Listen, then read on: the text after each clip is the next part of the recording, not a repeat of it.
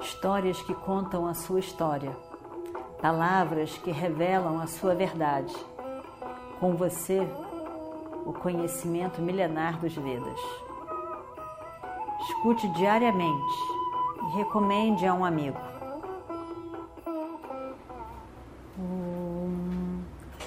Vakratunda Mahakaya Surya Koti Samaprabha Nirvignam Kurume Deva Sarvakaryeshu Sarvada Continuando então a nossa história do Mahabharata. Duryodhana, parece que você está desejando uma cama de flechas. Que assim seja. Que assim seja. Você vai conseguir o que você quer. Você sempre quis. E sempre conseguiu tudo o que você quis. Agora você também vai conseguir o que você quer. Tenha certeza. Em alguns dias, você vai ver uma grande destruição. E você vai encontrar a morte. Essa morte que parece que você gosta tanto dela. Você está ambicionando essa morte. Você vai dar de cara com ela. Você vai ver. Você e os seus queridos colaboradores. Vocês vão conseguir exatamente o que vocês querem. Você diz que você nunca fez nada contra os pândavas. E que nada foi feito. Naquela assembleia de sábios que estavam ali, lá naquele dia do jogo dos dados, né? naquela assembleia toda que estava ali, você não fez nada. Só que todo mundo sabe muito bem todas as coisas que você fez. E então, que os sábios lá reunidos possam decidir o que você fez, se você não fez nada mesmo. Você, na verdade, Duryodhana, se queima, se queima de inveja pelos seus primos. Você quer tudo que eles têm. E por isso você com seu tio, Shakuni, inventaram aquele jogo de dados para com o bom e o destira. Como que uma pessoa tão boa como você diz ser pode inventar essa trapaça, esse jogo que só apresenta uma má reputação? Como que você e o seu tio podem ter feito isso? Esse jogo rouba a discriminação, o, questionamento, a mente clara de uma pessoa. E, na verdade, causa um grande desentendimento esse jogo. Foi esse jogo que acabou com todos os pertences de Yudhishthira. Mas você diz que você não fez nada de mal. Você não fez nada. Você é muito bom. Qual é o homem bom que você diz ser que insulta a mulher do, de um parente da maneira com que você insultou e as coisas que você disse? Quem é essa pessoa que faz isso? Todo mundo estava aqui e ouviu todas as palavras que você usou para Draupadi. Palavras que não poderiam ter sido ditas palavras de desrespeito. Ainda puxou Draupadi pelos cabelos, mandou que seu irmão fizesse isso. Sabendo muito bem que Draupadi é tão querida dos Pandavas, mais querida do que a própria vida deles. Todos ficaram em silêncio, é certo.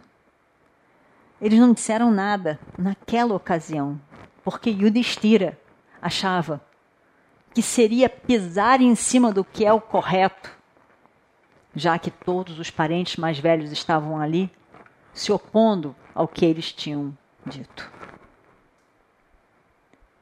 Aquelas pessoas que não fizeram nada, na verdade. Não fizeram nada quando você insultou os pândavas. Não fizeram nada quando os pândavas foram embora e você disse todas as palavras grosseiras para eles. Qual é o homem de bem, como que você diz ser, que faria isso quando pessoas, os seus próprios parentes, estão indo para um exílio?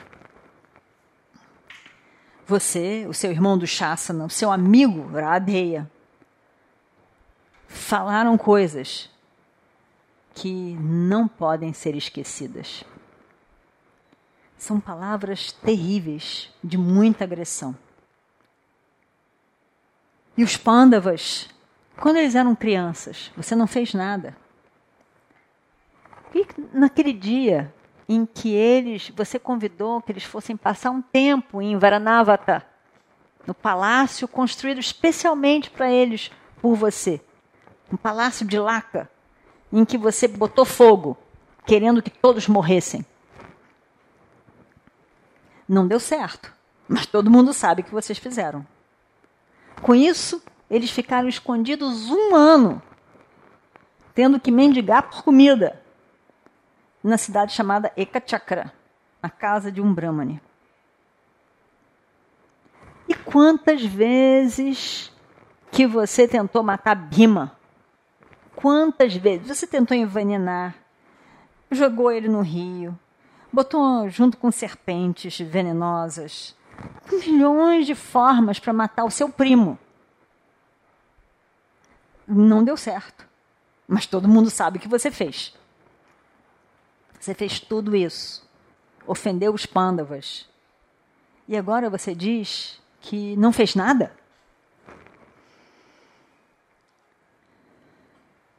Realmente, você só faz o que quer. Você se encontra numa posição muito firme nesse momento. Mas você vai perder o seu reino e a sua riqueza. Você agiu muito errado com amigos. E você tem a audácia de dizer que não fez nada, que você é inocente. Realmente, eu só posso acreditar que a sua seu raciocínio tirou férias. Não tem outra razão. Ou então, como que você poderia escolher a guerra quando é tão evidente todas as, as vantagens de uma paz? Eu, me, eu considero que você é a pessoa mais papi mais errado nesse momento na face da terra. Duryodhana, você me revolta. Dushasana, o irmão querido de Duryodhana, diz: Meu querido irmão, olha só, esses curus da família estão querendo embrulhar você e dar de presente para os pândavas. Dar de presente para Krishna levar. Estão querendo forçar você a fazer a paz com, os, com Yudhishthira. Esse seu avô, que era avô dele também, mas interessava dizer que era o seu avô, seu avô, Drona, o seu pai, e Vidura, evidentemente, querem enrolar você e Iradeia num pacote único e mandar lá para Yudhishthira. Duryodhana ouviu as palavras do irmão. Ficou com mais raiva ainda. Duryodhana, então, olha, furioso, se levanta de repente, para por uns segundos e vai embora. Sem falar com ninguém, sem pelo menos um respeito ao se levantar, sem dizer nada, simplesmente vai embora. Nem se preocupou em falar qualquer menção de qualquer respeito. Passou por Krishna, com a cabeça levantada, cheio de orgulho, e foi indo como um leão olhando para os animais menores por ali na floresta. O orgulho de Duryodhana era muito grande nesse momento. A arrogância, muito maior. O arrancar, o ego, sem chance de melhoras. Não estava preparado para escutar nada de ninguém e sai. Sai como dissesse: esse jogo não me interessa mais, não quero jogar. Não está me agradando. E quem é o imperador sou eu aqui. Então eu vou me embora. Junto com ele vão os irmãos, os conselheiros e outros reis que estavam apoiando ele. Ficou o salão quase vazio. Bhishma. Bhishma, Bhishma é o avô, né? O mais velho da família. Bhishma estava olhando.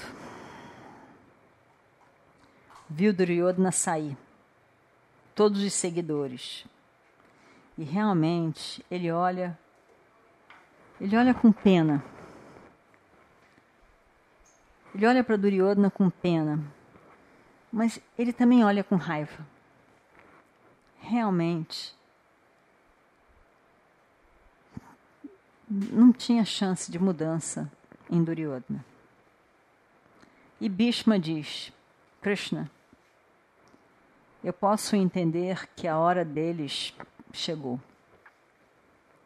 Eu tentei evitar isso tudo, mas, mas não foi possível.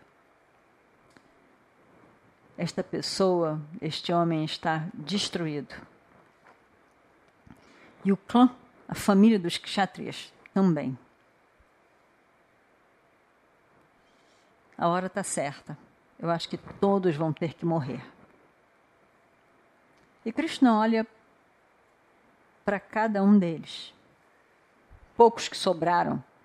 Dhritarashtra, que estava ali. Bhishma. Drona. Ele olha e diz.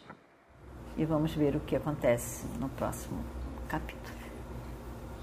Om Shri Guru Bhyo Namaha Harihi Om Histórias que contam a sua história, palavras que revelam a sua verdade. Com você, o conhecimento milenar dos Vedas. Escute diariamente e recomende a um amigo.